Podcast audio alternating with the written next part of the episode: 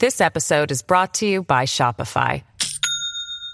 Do you have a point of sale system you can trust, or is it a real POS? You need Shopify for retail. From accepting payments to managing inventory, Shopify POS has everything you need to sell in person. Go to shopify.com slash system, all lowercase, to take your retail business to the next level today. That's shopify.com slash system. Amigos, ¿qué tal? Buenas noches. Dani Alexandrino te saluda aquí hablando de frente. Otra noche más. Otra noche más. Eh, Había una canción del Gataño que se llamaba así, ¿verdad? Otra noche más. Algo así. ¿Qué sé yo? Usted sabe, mi marido siempre se burla de mí porque dice que entre las canciones y los refranes yo todo lo viro al revés. Pero bueno, la realidad del caso. Destruyo las canciones y los refranes. Pero otra noche. Eh, como Biden con la frontera, sí, gracias, gracias por, por ese detallito. Pero señores, la razón que de eso vamos a hablar más adelante sobre Biden y la frontera. Pero menciono la canción de Otra Noche Más, porque mire, Otra Noche Más que llega y estamos sin Cámara de Representantes. Sí, señores, porque mientras no haya portavoz de la Cámara, no hay Cámara de Representantes, porque el único que puede juramentar a los representantes es el portavoz de la Cámara. Y nuevamente Kevin McCarthy se queda corto, pero más adelante vamos a hablar de eso, más adelante, sí, sí, porque usted sabe que aquí tenemos tantos otros temas de los que hablarles, de los que hablarles, incluyendo y, voy a tratar de, de pasar por, por, encima de algunos en este primer segmento porque me parece justo y necesario que entendamos el panorama completo de lo que ocurre en el país.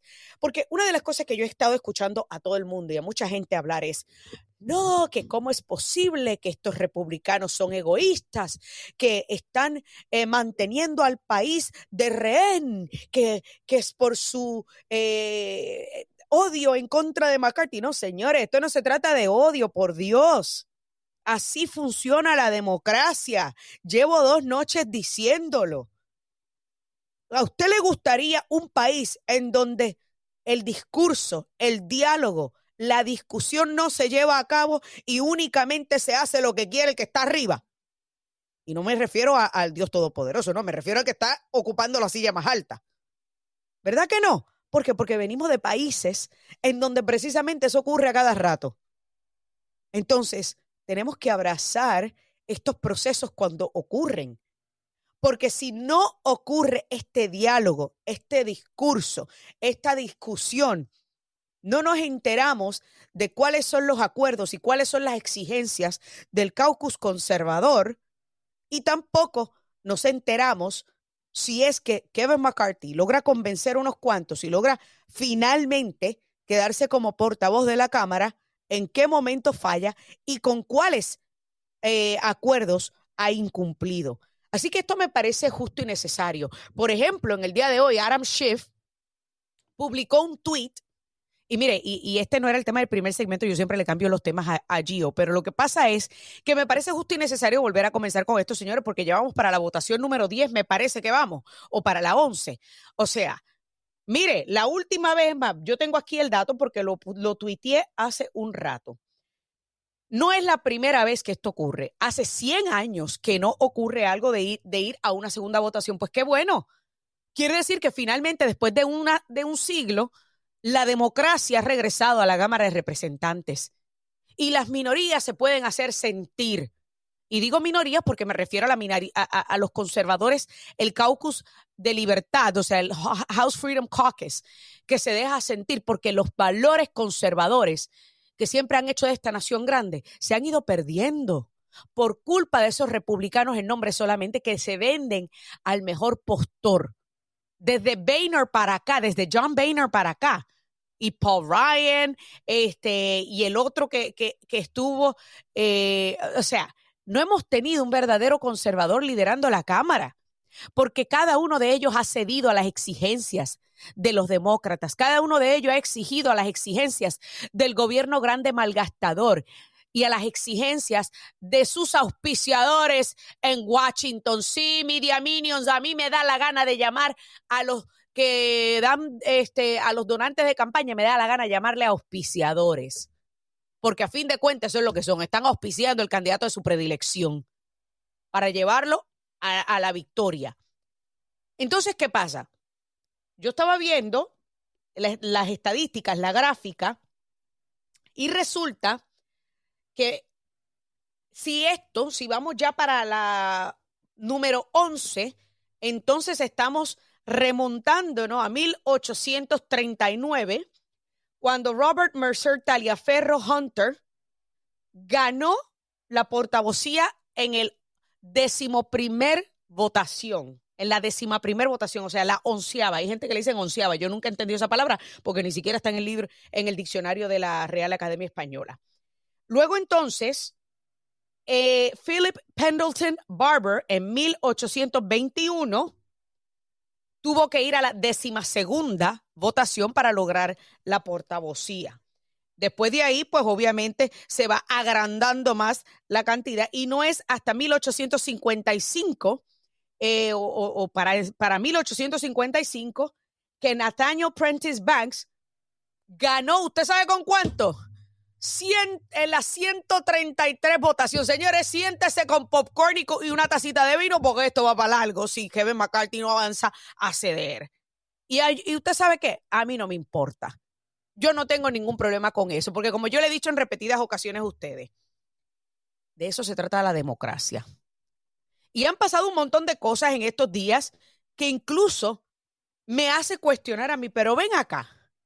¿Y esta gente en qué país está gobernando? Cuando usted tiene una Alexandria Ocasio Cortés, la socialista de cartón de Nueva York, diciendo que ella apoya un gobierno de coalición y de que ella piensa que Kevin McCarthy debe cruzar líneas partidistas y buscar apoyo entre algunos demócratas. Señores, cuando usted sabe que Kevin McCarthy está feo para la foto y mal vestido para el video. O sea, cuando usted tiene una Alexandria Ocasio Cortés diciendo en MSNBC que ella pues considera que esto es lo que puede pasar, o sea, en otras palabras, está endosando una candidatura de Kevin McCarthy para la portavocía, eso le deja saber usted el por qué. Yo continúo oponiéndome a que un demócrata de closet, y sí, bueno, quizá él no, es eh, él no llega al extremo de un Adam Kissinger, que dicho sea de paso, acaba de, de firmar contrato con Fake News CNN, que, se preparen, que llegó Americano Media con una nueva página de internet que le va a dar pela y salsa de la buena. Pero bueno, y más adelante vamos a estar hablando de nuestra página de internet nueva. Eh, pero para que usted entienda, o sea, John, obviamente, Adam, eh, Adam Kissinger está en un rango él solito, porque recuerde que su récord de votación era el 50% de las veces con los demócratas. O sea, ese prácticamente ya lo que tenía era la D y lo que le faltaba era declararse. Pero en el caso de McCarthy, pues yo, yo, no lo, yo no veo que era hasta ese extremo, pero sí ha hecho muchas concesiones en el pasado a los demócratas. De hecho, él ha votado en cada una de las ocasiones por enviar todo el dinero que se le envía a Ucrania. Él ayudó y votó a favor del gasto monumental de 1.7 trillones de dólares, endeudando a nuestras futuras generaciones. Así que ya era hora que este discurso se diera se llevará a cabo. Y aquel que me venga a decir a mí, no, Daria, pero es que mientras, mientras que no haya congreso, si pasa algo grave, entonces no hay congreso para tomar decisiones. ¿Y usted se cree que el que está sentado en la Casa Blanca le importa eso? ¿O a usted se le olvida que al principio de su cuatrenio gobernó por decreto y por orden ejecutiva? La constitución le otorga ese poder a Joe Biden de gobernar por decreto. Así que no se crea que el país va a colapsar, señores. Pero si queremos detener una agenda progresista, una agenda destructiva, una agenda de, de, gasto desmedido, hay que empezar desde ya. Hay que empezar con este, con este debate, con esta discusión. Me importa un bledo lo que opine CNN, lo que opine MSNBC, me importa un pepino lo que opinen los demócratas, porque a fin de cuentas, haya consenso republicano o no haya consenso republicano, ni la izquierda va a estar de acuerdo, ni MSNBC, ni CNN, ni la prensa propagandista del Partido Demócrata tampoco va a estar de acuerdo. Así que a mí no me importa. Usted sabe que Daniel Alexandrino aquí habla a calzón quitado, sin pelos en la lengua y sin miedo a represalias. Porque a mí me pagan para dar opinión. A mí no me pagan aquí para decir cosas que simpaticen con todo el mundo. Y mi opinión está basada en datos. Y para eso es que es la democracia. Porque no fuera una democracia, señores, si todos estaríamos de acuerdo. O, o piense, en eso. Porque, como le dije, Adam Schiff publicó un tweet que decía, si esto hubiese sido Nancy Pelosi, esto jamás hubiera pasado. Tienes toda la razón, Adam Schiff, porque ella hubiese agarrado el mallete por encima de la cabeza de cada uno de ustedes y votan por ella o votan por ella. No hay ninguna otra opción. Pero esta es la verdadera democracia. Que el que no le guste, que hable, que lo diga. Porque por eso es que nosotros los constituyentes le pagamos. No le pagamos para que todos estén de acuerdo. Porque yo, Dani Alexandrino, que vivo en la Florida, jamás y nunca estaré de acuerdo, ni tendré los mismos intereses que fulanito y merenjito que viven en California. Así que a mis congresistas yo les pago para que me representen y para que hablen por mí. Y si eso implica pelear y defender mis principios y mis valores, well, so be it. Y eso es lo que mucha gente tiene que entender. Ah, qué, qué mal está quedando Estados Unidos. Y todas las peleas a puño limpio que se dan en parlamentos alrededor del mundo. Me importa un pepino. Señores, falta mucho más aquí. Dani Alexandrino hablando de frente. Llegué encendida. No se mueva que ya volvemos con más aquí en Americano Media. This episode is brought to you by Shopify. Do you have a point of sale system you can trust or is it a real POS? You need Shopify for retail. From accepting payments to managing inventory, Shopify POS has everything you need to sell in person. Go to shopify.com/system all lowercase to take your retail business to the next level today. That's shopify.com/system. Amigos, continuamos aquí Dani Alexandrino hablando de frente en americano y Radio Libre 790 AM. Bueno, Usted sabe que en el primer segmento le hablé sobre el demócrata de closet Adam Kissinger uniéndose a fake news CNN. Usted sabe, porque como él es una cosa por fuera y otra por dentro, pues así mismo es CNN. Eh, se venden como el lugar más confiable en noticias y en realidad son un pasquín cómico. Pero bueno, por eso es que Americano Media existe para traerte a ti, amigo que me escuchas, noticia real, opinión directa, información que otros medios te ocultan en su intento de manipularte, con una nueva página web diseñada completamente para ti, para ti que no encontrabas en otros medios de comunicación esa voz que te representara y representara tus principios y tus valores. Y para hablarnos un poquito más acerca del lanzamiento de la nueva página web de Americano Media, me acompaña Emanuel Rincón, editor, senior editor de eh, Americano Media y de nuestro equipo eh, digital. Emanuel, buenas noches, bienvenido. Dani Alexandrino hablando de frente, te saluda.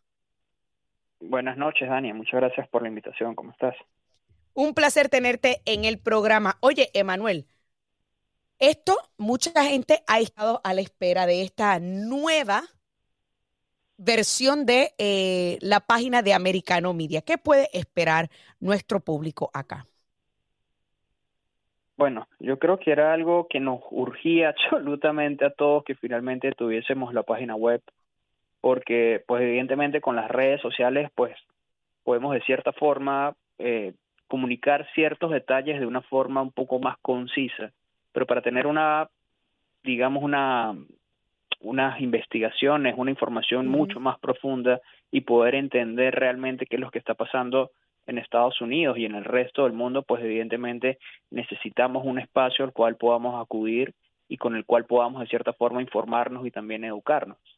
Eh, la página web de Americano Media, pues el propósito es evidentemente informar de todos los acontecimientos que están ocurriendo en Estados Unidos a nivel eh, político, económico y social, pero también evidentemente pues tendremos eh, muchos artículos de opinión, escritores invitados, etcétera, que podrán, digamos, sacar a relucir o dar a entender o brindarnos un mejor panorama de todo lo que está ocurriendo y una de las cosas que muchos de nuestros amigos me preguntan, Dania, Americano Media, ¿solamente tienen presentadores de opinión que van a escribir artículos de opinión. No, yo le estoy diciendo, tenemos periodistas, tenemos presentadores de noticias, tenemos gente con una larga trayectoria en los medios de comunicación, Emanuel.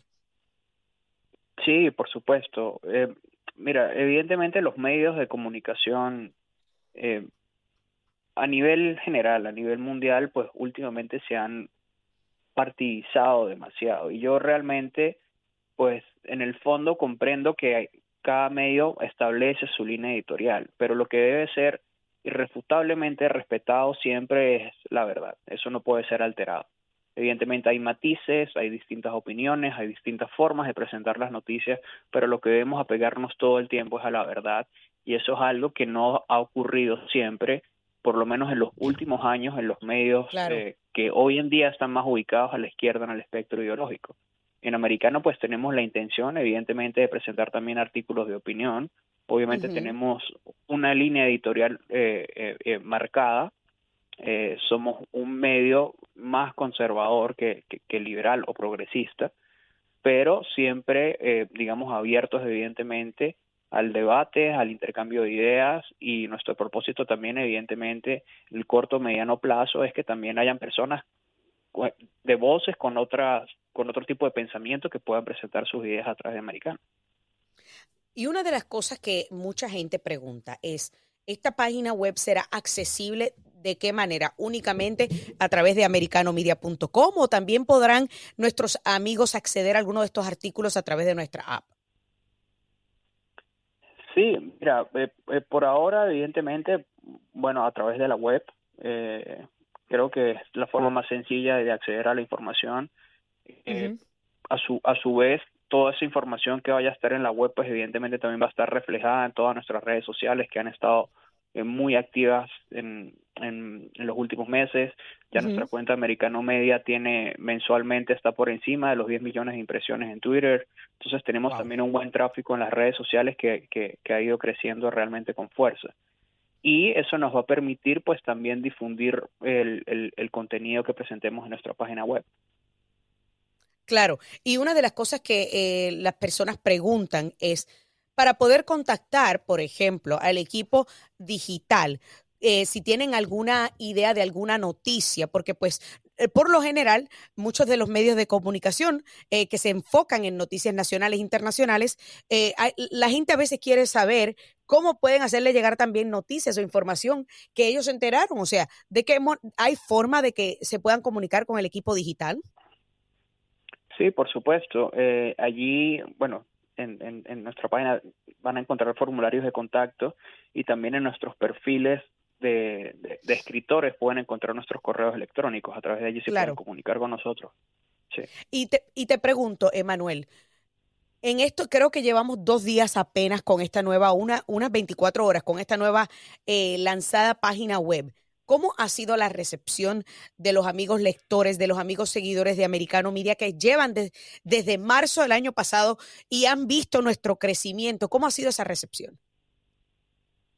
Mira, pues eh, creo que mucho mejor de lo que nos hubiésemos esperado. Eh, nuestros artículos eh, llevan dos días publicados, pero ya han sido compartidos en, en, diferentes perfiles, en diferentes páginas, y el tráfico ha sido un poco más alto de lo normal, tomando en cuenta que la página recién inicia, que todavía el SEO pues hay que perfeccionarlo, que hay un montón de cosas para que el, el contenido pueda ser eh, correctamente difundido, pero en nuestras redes sociales eh, el contenido se ha movido bastante bien, la gente lo ha compartido, eh, de hecho se ha debatido. Eh, personalmente publiqué un artículo sobre si Trump o DeSantis debería ser el candidato a presidente en el 2024 me y hay Me imagino que eso fue.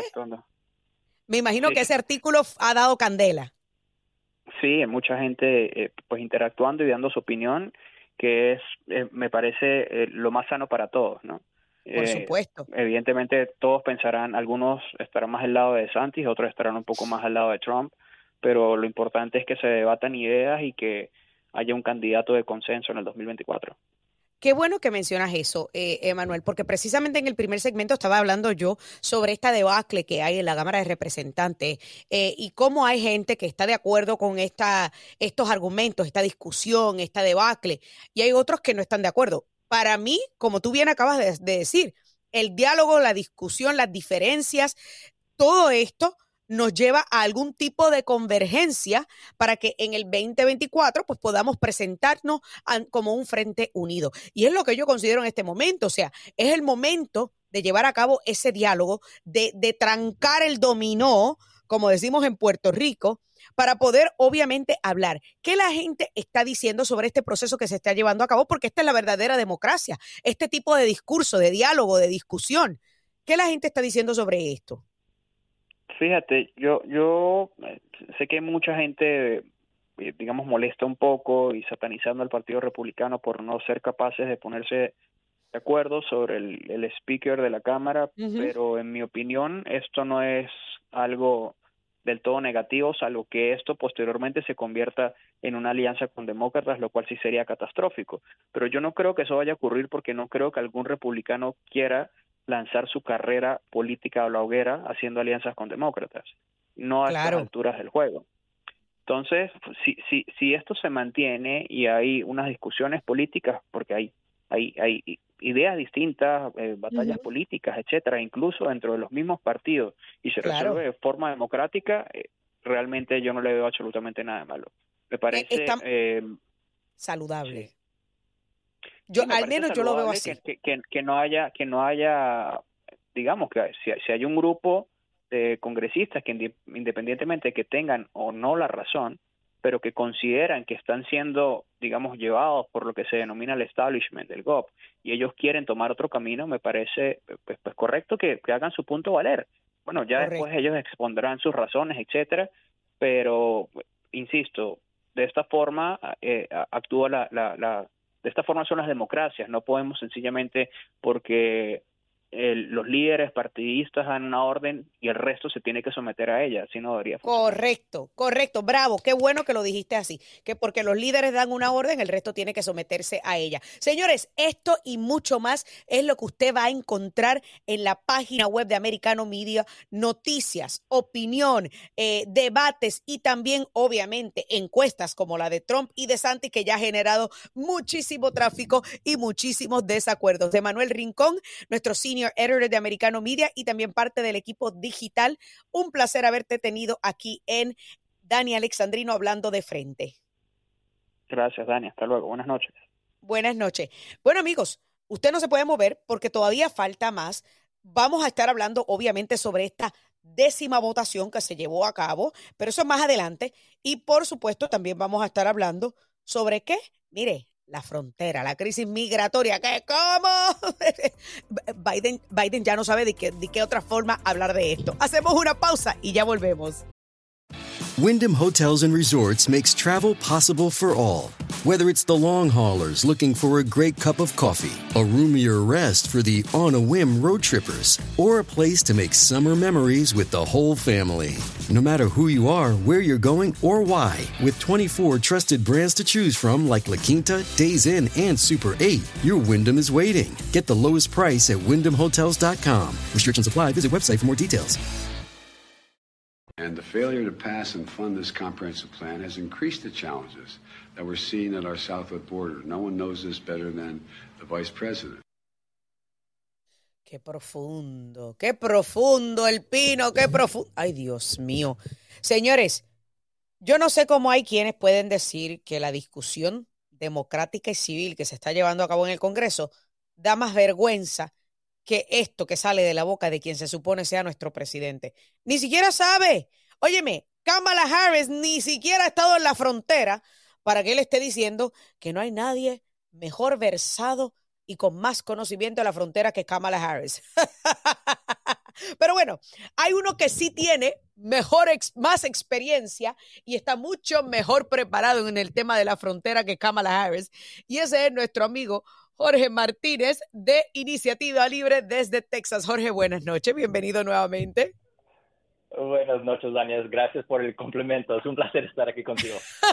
óyeme, óyeme, pero es que es la verdad, tú has ido más a la frontera de lo que ha ido Kamala Harris. Pues sí, eh, es, es una ventaja de vivir aquí en la frontera y, la verdad uh, es uh, que qué bueno que el presidente Biden por fin va a venir a la frontera. Es su primera vez en toda su carrera en la política. Exactamente, y eso que él había dicho recientemente que ni que él había ido a la frontera, yo no sé en qué momento, pero bueno, es que este señor está tan acostumbrado a mentir patológicamente que la mayoría de la prensa se lo deja pasar. Pero, oye, ¿qué te parece, Jorge, de esta nueva iniciativa migratoria? en donde, pues mira, él ni siquiera sabe ni cómo responder y que aparente y alegadamente ahora van a deportar de casi forma automática a venezolanos, nicaragüenses, cubanos y haitianos. Yo te pregunto, ok, primero tu opinión al respecto y después, después te voy a mi pregunta. Sí, pues eh, el presidente Biden se dice que va a presentar un orden ejecutivo uh, que, va a decirles a los cubanos, a los haitianos, los de Nicaragua, que, que, pueden venir aquí legalmente agarrando un patrocinador y siendo lo que es un chequeo de antecedentes antes de venir um, a 30 mil personas de cada de esos países um, aquí legalmente. Ahora, hay problemas porque es un orden ejecutivo y ya sabemos que esa no es la solución a nuestros problemas.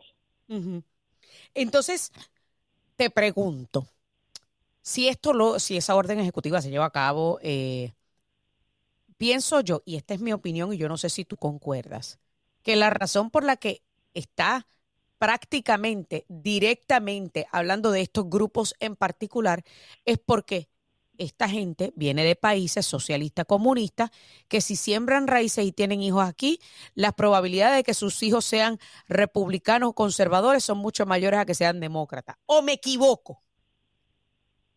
Pues de eso no sé, pero sí hablaste de algo que, yo también quería hablar, que es esa gente que viene de estos países ah, de, Centroamérica, de Sudamérica, la mayoría vienen de países izquierdistas, socialistas, y vienen aquí buscando libertad y oportunidad de, de, alcanzar sus sueños, ¿verdad?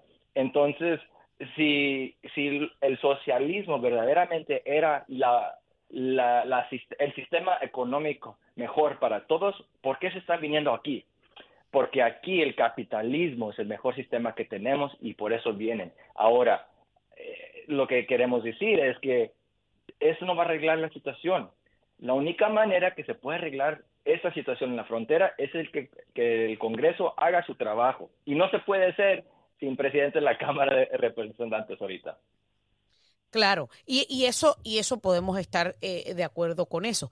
Pero, ¿qué, ¿qué, tú crees que Biden va a hacer en la frontera? Aparente y alegadamente ya se está planchando todo para que vaya, creo que mañana o este lunes o algo así por el estilo. ¿Qué tú crees que va a decir Biden cuando esté allí en la frontera? Pues ah, según reportes dicen que se va a ver con agentes de la patrulla fronteriza y, todavía se están finalizando los detalles pero también dicen que, va a decirle al Congreso que pase ah, su plan para asegurar la frontera y pasar legislación para reformar nuestro sistema migratorio. A ver si se va a hacer, no sabemos, ah, pero lo que sí sabemos es que tiene el orden ejecutivo que va, va a firmar. Entonces, ¿Tú crees que va a estar solo? ¿Lo, acompaña, lo acompañará la zarina de la frontera? Es que, es que yo le llamo la zarina de la frontera, pero, pero aunque ella nunca ha visitado la frontera. Eh, ¿Lo acompañará Alejandrito Mallorcas? ¿Qué, ¿Qué podemos esperar de esta visita? ¿O será más bien un photo op? Yo supongo que Alejandro Mayorkas estará ahí y unos agentes de la frontera que, que, van a viajar con él, pero a, ver, está intentando eh, esa orden ejecutiva, aunque sea, vamos a saber quién va a venir, porque necesitan a pasar ese chequeo de antecedentes y necesitan patrocinadores, pero eh, nomás es una curita, curita a la, situación que tenemos. Claro, claro. O sea, y qué bueno que lo mencionas como tal. Es una curita a esta crisis que ya nos ha dejado en los últimos dos años más de 5 millones de entradas ilegales al país. Sí, así es. Y no sabemos si, si va a ser legal esto, si los cortes se van a meter, si lo van a, demandar, si los gobernadores se van a meter. La razón que estamos en esta situación con los soñadores y los de DACA es porque fue orden ejecutiva. Entonces, el, presidente nomás está haciendo esto y se lo va a pasar a, este problema a alguien más. Como de costumbre, como de costumbre, y luego viene a hacer orden ejecutiva, entonces vuelve y, volvemos al paso número uno, como suele ocurrir después de cada ciclo eleccionario, en donde los demócratas le prometen a los hispanos algo, le prometen a, a aquellos que pueden votar algo, y a fin de cuentas, lo que hacen, como tú bien acabas de mencionar, no, no ofrecen una solución, no ofrecen enmendar el problema o remendarlo, sino más bien ponerle un parcho o una curita a algo que, a un golpe que ya está desangrándose.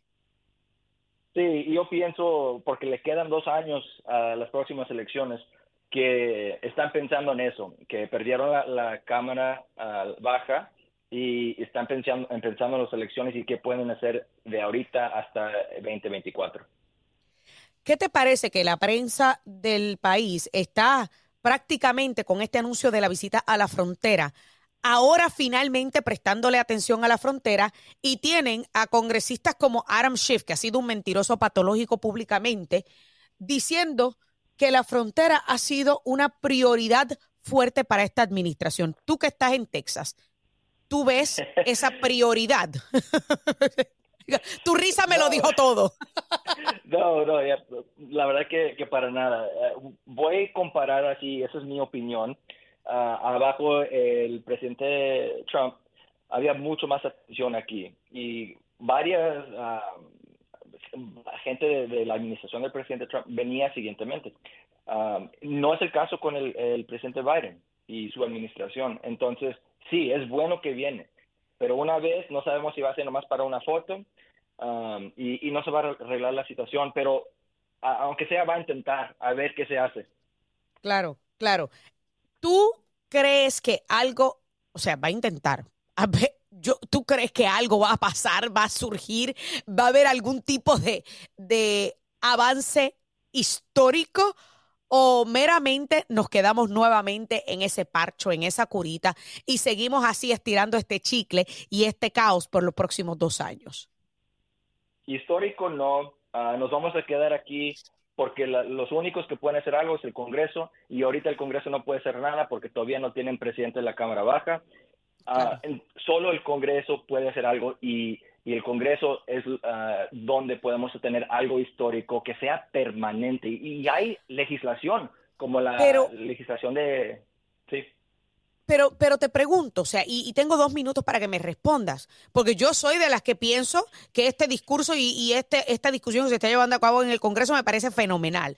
Pero ¿Tú no crees que aunque el Congreso republicano presente un buen plan de protección de la frontera, un buen plan para coartar y detener la inmigración ilegal, cuando llegue al Senado, que es de mayoría demócrata, lo van a detener? Al menos yo lo veo así, yo creo que lo van a detener.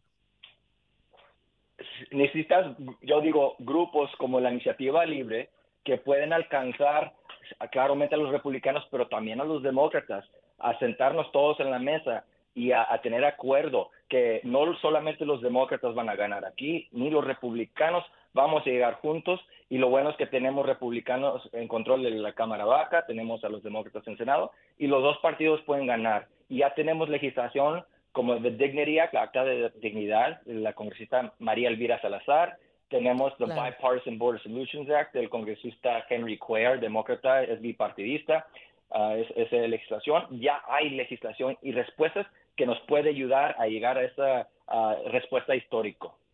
Claro, hay que ver qué va a pasar. Obviamente, eh, llevamos dos años lidiando con este caos en la frontera sur.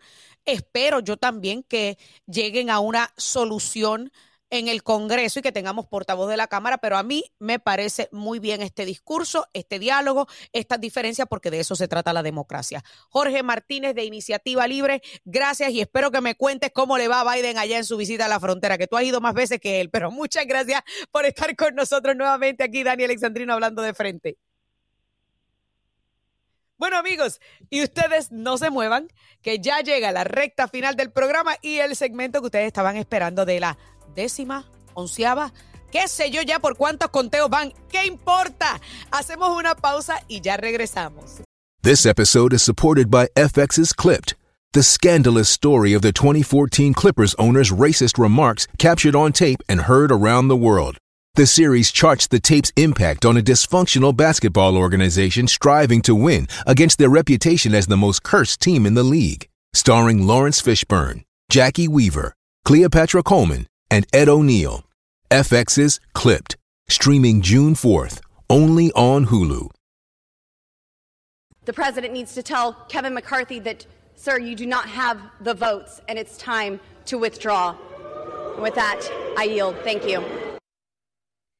Bueno, ahí escucharon a la congresista electa, que bueno, ya ella era congresista eh, del estado de Colorado, Lauren Boebert, eh, quien es una de los miembros del Freedom Caucus, una de las que se opone rotundamente a la candidatura de eh, Kevin McCarthy como portavoz de la Cámara de Representantes. Y por presidente ya se refería a Donald Trump, porque públicamente todos sabemos que Donald Trump ha, ha endosado a Kevin McCarthy. Ahora bien, yo le voy a decir a usted lo que yo pienso. Primero que todo, yo no creo que ella tiene que estar diciéndole al presidente que le diga a McCarthy nada, porque a fin de cuentas ya el presidente no tiene ningún tipo de injerencia sobre McCarthy. Claro, puede tratar de hablar con él, pero si eso va a rendir algún fruto, eso no lo sabemos. Yo lo que sí sé, lo que sí sé es que este discurso, este diálogo, estas, estas opiniones son saludables para el país. Son saludables para los conservadores, quienes desde John Boehner para acá no hemos tenido representación real en el Congreso. Se nos ha tirado al olvido. Y en el día de hoy yo estuve leyendo y escuchando distintas opiniones de distintos medios eh, propagandistas del Partido Demócrata. Y una de las cosas que escuché, una de las discusiones que escuché, fue acerca del congresista Byron Donalds, que es un joven que apenas lleva dos años en el Congreso, tiene 44 años y es un hombre negro. Pues yo quiero, y el Master Control no se preocupe, porque yo aquí lo tengo en este, en este lado, no se preocupen que el audio lo voy a, lo voy a reproducir desde mi portátil, porque yo quiero que usted escuche lo que dice Byron Donalds, debido a que luego de que la prensa comenzó a hablar de él y comenzó a anunciarlo como un posible, una buena posible alternativa para la portavocía, pues señores, los negros en el Partido Demócrata recurrieron a insultarlo. Entre estas, una de las miembros del squad, Cory Bush, que en ocasiones, usted sabe, se ha conocido públicamente que apoya Black Lives Matter y públicamente se sabe que es una radical de izquierda.